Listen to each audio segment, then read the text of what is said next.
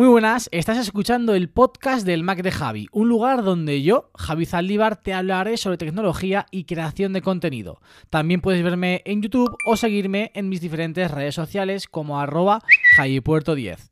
¡Comenzamos!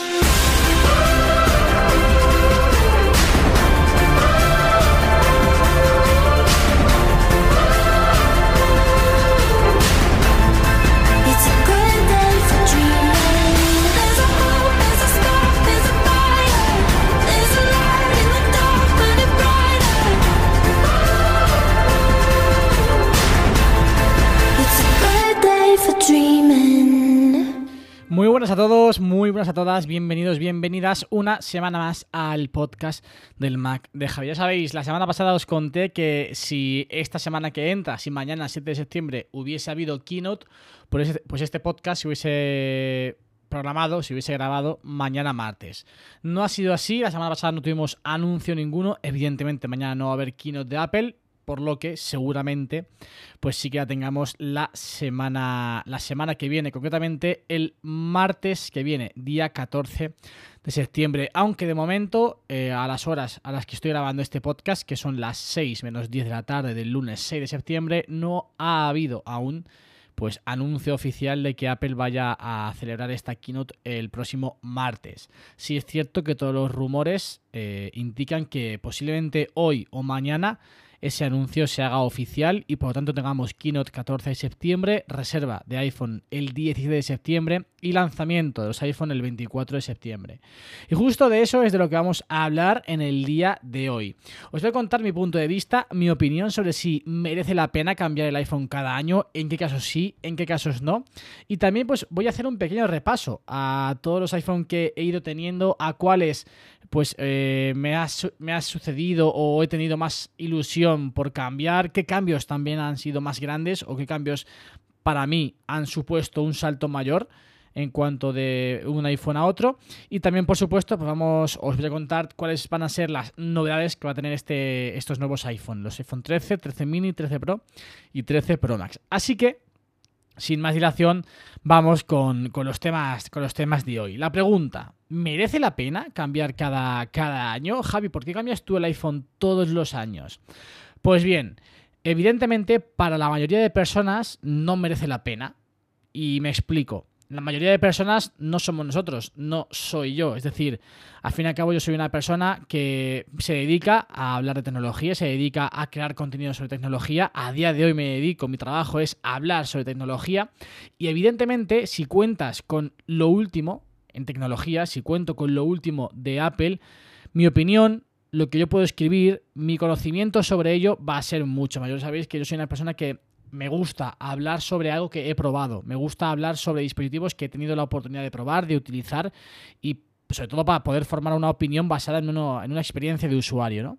Entonces, evidentemente, si yo quiero hacer vídeos sobre eh, el nuevo iPhone, pues lo suyo es que tenga el nuevo iPhone. Si yo quiero hacer un artículo sobre la nueva función de iOS, muchas de ellas, o algunas de ellas, siempre son casi exclusivas de los nuevos iPhone. Entonces, en ese caso sí que me merece la pena, ¿no? Pero también os digo, aunque no hablase en el canal de sobre Apple, aunque no trabajes en la manzana mordida, también compraría el nuevo iPhone porque soy un usuario que me gusta tener lo último, que intento sacarle el máximo partido a la tecnología que tengo al alcance de mi mano y porque al fin y al cabo, pues me encanta, me encanta el iPhone. La realidad es que me encanta el iPhone. No, es lo mismo, no me sucede lo mismo con el Apple Watch, no me sucede lo mismo con el iPad, no me sucede lo mismo con el Mac. En ese aspecto, pues sí que actualizo ese tipo de dispositivos de forma mucho más gradual, ¿no? Pero el iPhone sí que lo disfruto todos los días, o sea, lo utilizo prácticamente, bueno, lo, lo- lo utilizo realmente todos los días, entonces sí que me gusta tener lo último, más por capricho que por necesidad, evidentemente, por necesidad, pues, oye, pues eh, podría cambiar el iPhone cada 3, 4 años, ¿no? Porque necesitar, necesitar, realmente no necesitamos todo lo que sale todos los años. Pero me gusta y es ese capricho que me, voy, que me doy prácticamente todos los años, ¿no? Como digo, para la mayoría no merece la pena, evidentemente. Ahora, hay mucha gente que no cambia año a año, pero que sí que cambia cada dos años. Y yo creo que ahí sí que merece la pena. Es decir, si tú eres un usuario que cambia tu dispositivo, tu iPhone, cada dos años, bajo mi punto de vista, merece mucho más la pena cambiarlo año a año. Y explico por qué, o al menos explico mi caso. Por ejemplo, yo del iPhone 10 al iPhone 10S, no hice el salto. Hice el salto del iPhone 10 al iPhone 11 Pro Max. Yo lo hago, o sea, evidentemente yo cuando cambio de iPhone, el anterior lo vendo. Porque si no, o sea, no tengo presupuesto como para gastarme todos los años 1.200 euros en un dispositivo. Evidentemente, yo el iPhone que tengo actualmente, el 12 Pro Max, lo venderé para poder comprarme el 13 Pro Max, ¿no? Entonces, en ese aspecto, yo cuando vendí mi iPhone 10 para poder comprar el iPhone 11 Pro Max, la diferencia de precio entre, entre lo que yo vendí para poder comprarme el nuevo era bastante mayor que si yo hubiese cambiado del iPhone 10 al iPhone 10S o 10S Max y luego del 10S Max al 11 Pro Max. Entonces, en ese caso, si tú eres un usuario que vende siempre tu dispositivo y cambia cada dos años, me parece que es mucho más adecuado porque económicamente te va a salir mejor cambiarlo año a año, además con la oportunidad y con la ventaja de que vas a disfrutar de lo último todos los años. En ese aspecto sí que creo que merece la pena, porque ojo, hay muchos usuarios que hacen este movimiento, cambian, cambiar cada dos años. Ahora, si tú no vendes tu- nunca tu dispositivo y cambias cada 3, 4 años, pues evidentemente no te merece la pena cambiar cada año, porque si no vas a vender tu dispositivo vas a desembolsar una cantidad de dinero grandísima todos, todos los años. Entonces, en ese aspecto sí que no merece la pena. Pero, bajo mi punto de vista, si ese usuario que cambia cada dos años vende también su dispositivo, le merece mucho más la pena, le sale mucho más rentable, en vez de hacerlo cada dos, hacerlo cada año. Y además disfrutar de la última tecnología que tiene cada iPhone. Es mi punto de vista. Luego, evidentemente, como ya hemos comentado, hay muchísima gente que no tiene la necesidad o no tiene no quiere darse el gusto de cambiar cada año porque realmente pues no le merece la pena, no tiene no lo disfruta como lo puedo disfrutar yo, ¿no? Entonces, pues en ese caso sí, oye, si tú cambias tu iPhone cada 3, 4, 5 años, cuando ves que el tuyo ya pues no, no, no, no da más de sí, o cuando ves que realmente el salto te merece muchísimo la pena porque vas a disfrutar de funciones eh, que no tienes en el tuyo, pues oye, ahí evidentemente ya es cuestión de cada uno si merece o no merece la pena. Pero sobre todo yo quería entrar en ese caso, ¿no? En el usuario que cambia cada dos años, que cambia cada dos años eh, su dispositivo, su iPhone. Económicamente, vuelvo a repetir, me parece que es mucho mejor, bueno, mucho, mucho tampoco, ¿no? Pero al menos a mí lo que me ocurre es que es mucho más asequible gastarme o de guardar esos 300, 400 euros, que es la diferencia entre vender el, el actual y comprar el próximo, a no vender, porque yo me imagino, eh, ahora mismo para cambiar al 13 Pro Max, por ejemplo, tendrías que tener el 11 Pro Max. El 11 Pro Max ahora mismo lo puedes vender 500 euros a lo mejor. 500, sí, por ahí andará, ¿no? El 13 Pro Max estará en 1260 o incluso 1300.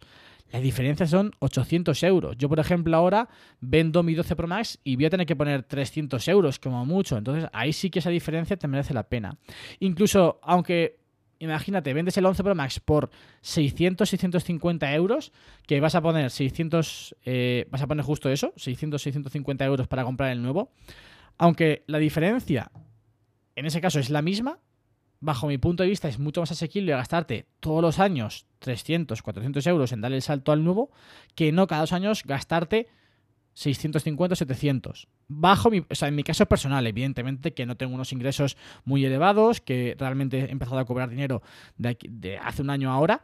En ese caso, pues evidentemente me sale a mí al menos mucho mejor gastar esos 300, 400 euros cada año que no cada dos hacer una inversión de 600, 700 euros. Sobre todo porque, ostras, aunque gastes el mismo dinero cada dos años, puedes tener la oportunidad de disfrutar lo último, de tener siempre lo último. Entonces ahí en ese aspecto me parece que es mucho más adecuado bajo mi punto de vista, ojo, eh, que evidentemente opiniones pues habrá eh, muchísimas, pero esta es la mía, es la que yo os quería, os quería trasladar.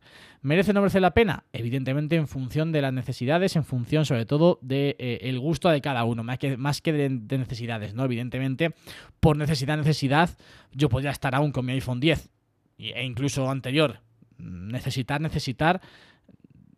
Necesitamos lo justo para vivir, ¿no? Pero evidentemente, pues, oye, el gusto, el darse ese capricho, el disfrutar del último iPhone, pues ah, yo siempre me lo quiero dar.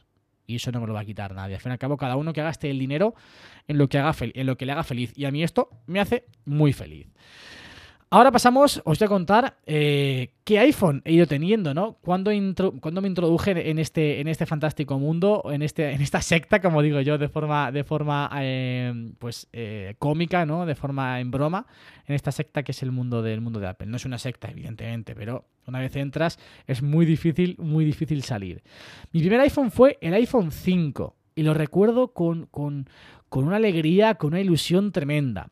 Porque yo sí que es cierto que en el mundo de los smartphones tardé mucho en entrar. Tardé bastante. Aunque parezca mentira, ahora que me dedico a hablar de tecnología, tardé muchísimo en entrar en el mundo de los smartphones.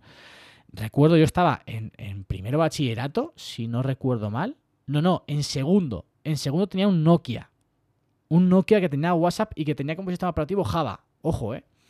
Y realmente ese Nokia petó porque en mi grupo de amigos mandaron muchísimos mensajes de golpe y, el dispositivo, el, el teléfono en ese momento, pues no era capaz de almacenar, no era capaz de mover todo eso y reventó. Estuve con un Sony Ericsson que era como un Tamagotchi que me dejaron en su momento y luego en Navidad de ese año ya compré el iPhone 5 que era el iPhone que había en ese momento. Buah, fue una auténtica pasada. Además, yo llevaba muchísimo tiempo queriendo tener un iPhone porque me acuerdo que mi amigo Figue tenía el iPhone 4S y a mí me encantaba, me encantaba ese dispositivo, estéticamente me parecía precioso. De hecho, cuando compré el iPhone 5 me parecía más bonito el iPhone 4S que el iPhone 5, pero bueno, dije, el iPhone 5 es el nuevo, no voy a comprar el el 4S, ¿no?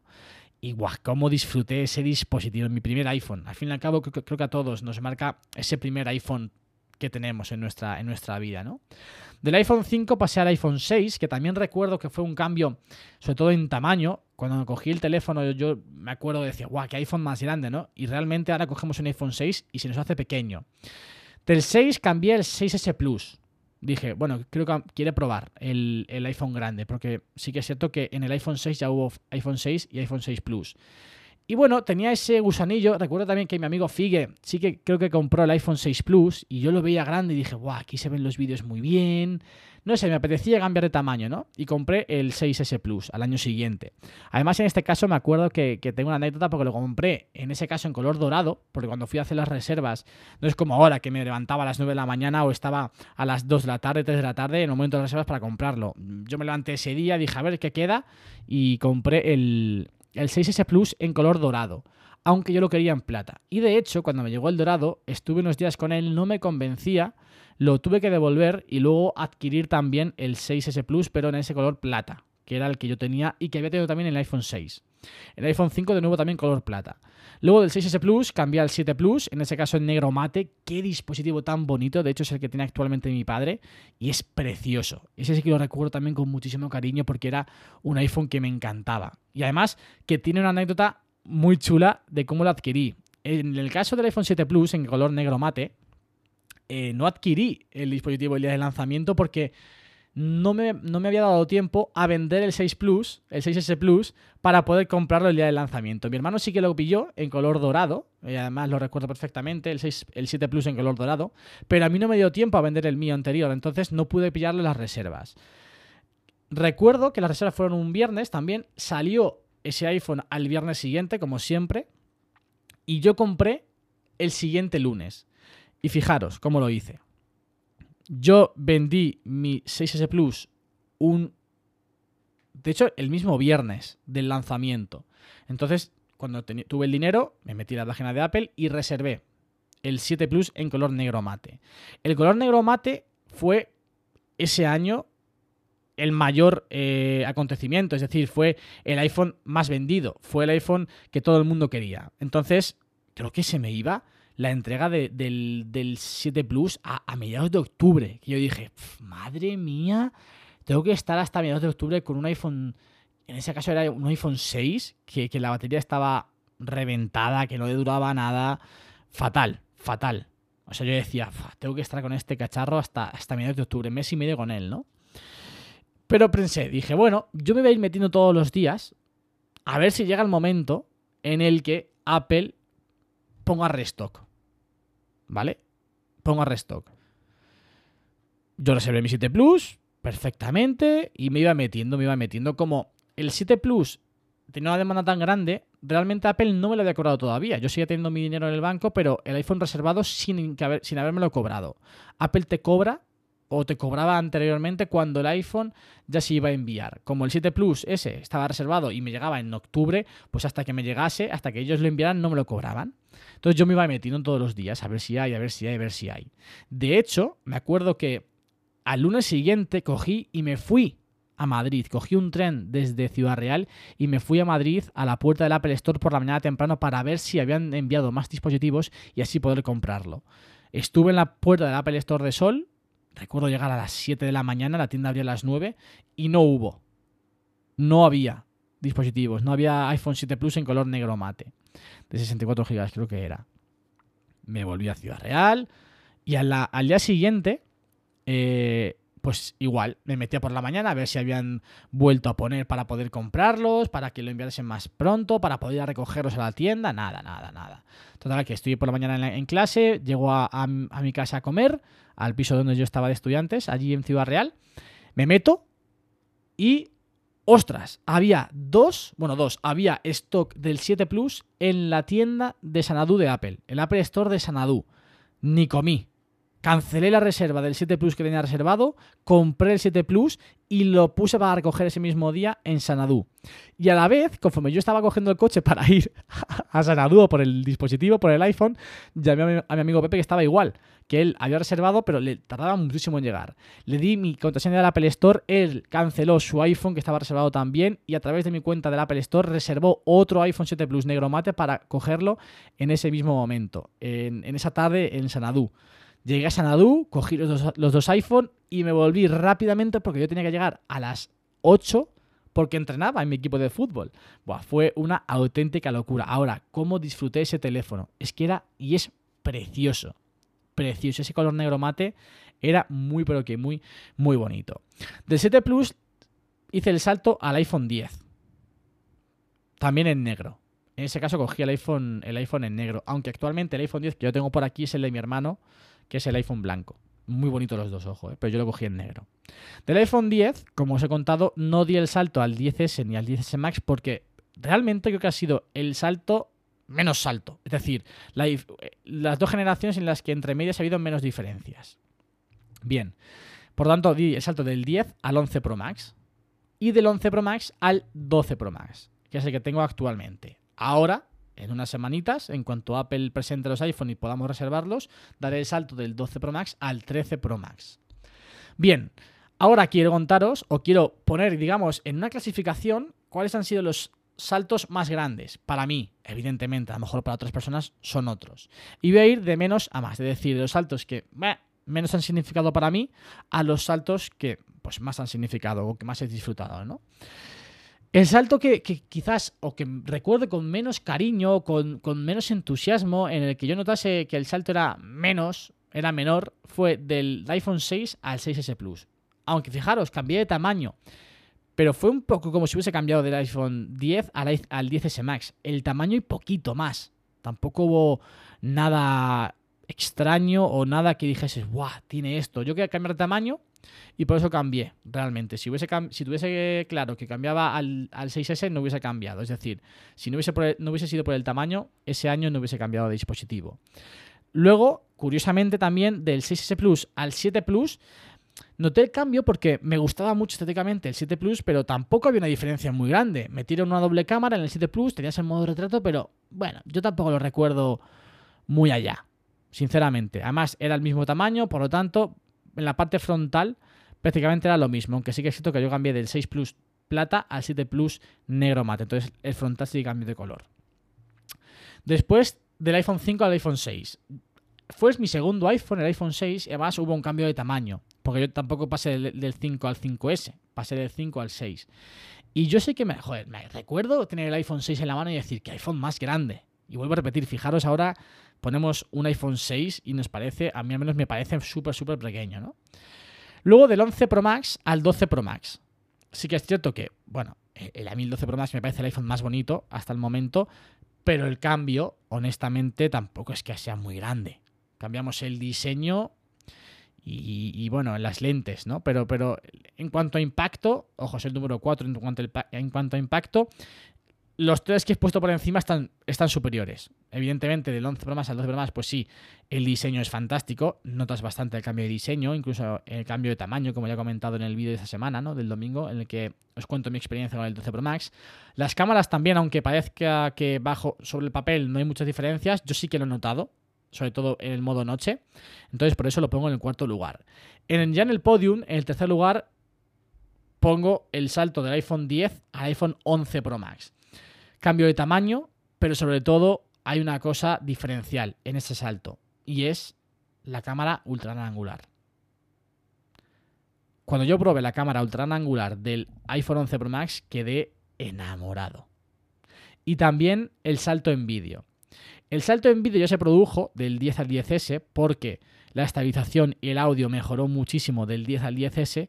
Yo no cogí el 10S ni el 10S Max, por lo tanto yo ese salto de cámara y de estabilización y de audio en el vídeo lo di en el 11 Pro Max. Y se juntó ahí pues la cámara ultra angular que me permitía hacer unas tomas fantásticas en condiciones de buena luz, junto a ese cambio, a esa mejora en la estabilización y eh, el sonido, el audio que captaba cuando grababas vídeo. En el puesto número 2 meto el cambio del iPhone 7 Plus al iPhone 10. Ese fue realmente el cambio. Y me- creo que todo el mundo que dé el salto de un iPhone de modelo anterior, con diseño anterior, es decir, con Touch ID y con marcos, a un iPhone sin marcos en todo pantalla, el cambio es radical. O sea, es completamente diferente, porque la forma de utilizar tu teléfono, aunque el sistema operativo sigue, sigue- siendo el mismo, aunque sigue siendo un iPhone, cambia totalmente la forma de utilizar el teléfono con los gestos. No tienes el botón. Y ent- entonces como que tienes que aprender de nuevo a utilizar tu iPhone. Me parece que es el salto más grande después de tu primer iPhone, que es lo que yo he puesto en primer lugar, ¿no? El iPhone 5. El paso de ese Sony Ericsson Tamagotchi al iPhone 5 fue el mayor salto, es el primer iPhone. Entras en el ecosistema de Apple y para mí fue tremendo. Estos han sido, bajo mi punto de vista, o, en- en el orden de, de- de impacto o de importancia en cuanto de un iPhone a otro, al menos como yo lo recuerdo, esta es la lista. Del iPhone 6 al 6S Plus, del 6S Plus al 7 Plus, del 5 al 6, del 11 Pro Max al 12 Pro Max en el cuarto lugar, tercer lugar del iPhone 10 al 11 Pro Max, segundo lugar del iPhone 7 Plus al iPhone 10 y en primer lugar el primer iPhone. Evidentemente, ese cambio es tremendo, tremendo. Ese cambio es para mí maravilloso. Pasar a tener tu primer iPhone es una, una auténtica maravilla.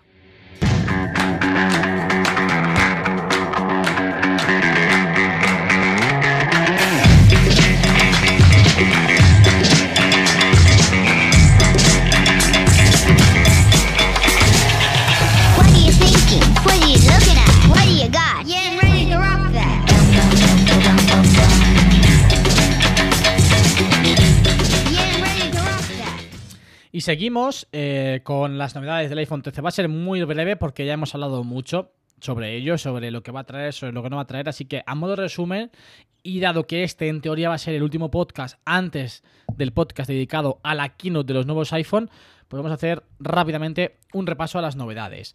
Lo voy a div- a dividir en dos. Las novedades del iPhone 13 y 13 mini y las novedades del iPhone 13 Pro y 13 Pro Max. Así que comenzamos con el 13 y 13 mini. Vale. Pantallas de 6,1 pulgadas para el 13 y 5,4 pulgadas para el 13 mini, tecnología OLED. El notch lo vamos a ver reducido. Vamos a ver también en ese notch un Face ID mejorado, lo que conocemos como Face ID 2.0. En la parte trasera, las cámaras de tanto del 13 como el 13 mini, en vez de estar alineadas verticalmente, van a estar en diagonal. Ya veremos por qué y para qué. Y sobre todo, una de las novedades que yo más aplaudo es que la apertura en la lente ultra gran angular va a ser 1.8. Esto es algo para aplaudir y para celebrar, porque me habéis escuchado muchísimas veces que es uno de los puntos que yo le pedí a Apple que mejorase tanto en el iPhone 11 Pro Max como en el iPhone 12 Pro Max. La apertura de la lente ultra gran angular. Por lo tanto, vamos a tener unas condiciones, o mejor dicho, vamos a tener una lente que va a captar mucha más luz y que vamos a poner, hacer fotografías con ella en peores condiciones eh, lumínicas, lumínicas o luminosas, o, en condiciones de poca luz, al fin y al cabo. Más cosas en cuanto a la cámara, en este caso en el, en el vídeo, y es que vamos a tener modo retrato en vídeo. Ya veremos cómo, porque ha habido otros fabricantes que lo han intentado, que han querido hacerlo, y realmente el resultado ha sido horrible. muy chapucero. También vamos a tener la posibilidad de hacer astrofotografía, es decir, esas fotografías que veis en muchas cuentas donde se ve perfectamente las, las estrellas, donde la oscuridad se puede apreciar con muchísima nitidez, pues eso en teoría también lo vamos a poder hacer con eh, estos nuevos iPhone. Mayor batería, en teoría ya veremos si eso se, traduce en una mayor autonomía y nuevos colores, que todavía pues están por ver cuáles van a ser. Esto en cuanto al 13 y 13 mini. Ahora al 13 Pro y 13 Pro Max. Lo mismo, pantalla 6,1 y 6,7 pulgadas, tecnología OLED, para el 13 Pro 6,1, para el 13 Pro Max 6,7. Novedad, pantalla ProMotion de 120 Hz, por fin llega la pantalla ProMotion de 120 de 120 Hz, pero no es la única novedad con respecto a la pantalla, porque también vamos a tener pantalla Always on Display. Lo mismo que tenemos en los últimos Apple Watch, Apple Watch Series 6 y Apple Watch Series 5, tenemos, o parece que vamos a tener, en los iPhone 13 y 13 Pro Max. Es decir, que la pantalla realmente nunca se va a apagar del todo. Vamos a tener disponible, cuando tengamos el iPhone bloqueado, cierta información con una luz, evidentemente, mucho más tenue, pero que, oye, pues vamos a poder disfrutar ahí. Sumado a un notch más pequeño, al igual que ocurre el 13 y 13 mini. También Face ID mejorado, ese Face ID 2.0 con el que vamos a poder desbloquear nuestra, nuestro iPhone con nuestra cara cuando tengamos gafas de sol, cuando tengamos mascarilla, sin necesidad de tener el Apple Watch al lado. En, en cuestiones de cámara, ProRes para vídeo, fantástico, esta es una de las grandes novedades. De ahí también que venga una de las novedades siguientes que comentaremos. De nuevo, igual que en iPhone 13 y 13 mini, pues la apertura de la lente ultra wide va a ser 1.8. También tenemos mod- modo retrato en vídeo y astrofotografía. Evidentemente, todo lo que hemos mencionado para 13 y 13 mini viene también para el 13 Pro y 13 Pro Max. Más batería, aquí sí, pero claro, más batería que dudo que se traduzca en una mayor autonomía. ¿Por qué? Porque evidentemente si tenemos 120 Hz de pantalla, de refresco, de refresco de pantalla, y tenemos pantalla Always on Display, eso consume más batería. Por lo tanto, el aumento en miliamperios viene dado porque es necesario para mantener la autonomía que tenemos actualmente con el 12 Pro Max y 11 Pro Max. Así que yo no espero, no creo que tengamos una mayor autonomía, simplemente que ese aumento en miliamperios viene provocado por funciones que consumen más batería, como es la pantalla ProMotion de 120 Hz y eh, la pantalla Always on Display. También nuevos colores y la capacidad de ponerle un terabyte de almacenamiento que viene provocada por ese vídeo, o sea, capacidad de grabar vídeo ProRes. Evidentemente, esa modalidad de grabación va a hacer que pues, los vídeos que grabes ocupen mucho más espacio y por tanto, si quieres utilizar esta función de manera asidua, pues tengas que irte a por un dispositivo, a por un iPhone de una capacidad mayor de la habitual. De ahí que parece ser que Apple va a tener esa opción disponible de un iPhone de hasta un tera de almacenamiento. Esto es lo que parece, salvo sorpresa final de última hora en la keynote, que van a venir con los nuevos iPhone 13 mini, 13, 13 Pro y 13 Pro Max.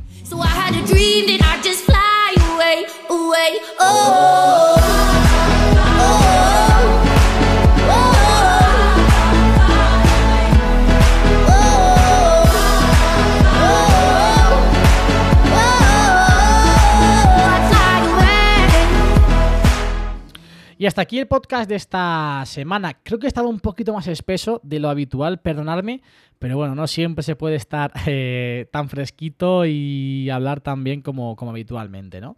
De verdad, muchísimas gracias por estar aquí una semana más, por compartir este ratito de charla conmigo. Estamos expect- expectantes todos para ver si se produce finalmente ese anuncio de la keynote para el próximo martes, con prácticamente to- total seguridad será el próximo martes, la, el próximo martes la keynote de Apple. Todos los rumores indicaban desde, el principio que iba a ser ese día.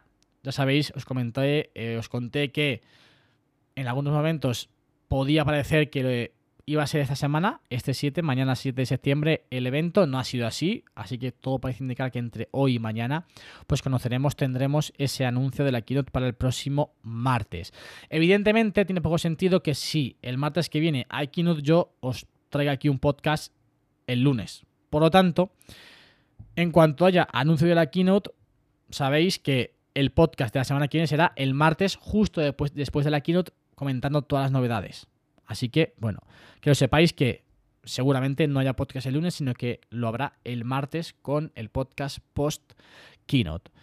Esto es todo, de verdad. Muchísimas gracias por estar aquí una semana más y nos escuchamos la semana que viene con más, mejor y seguramente con nuevos dispositivos de Apple ya en el aire. Adiós.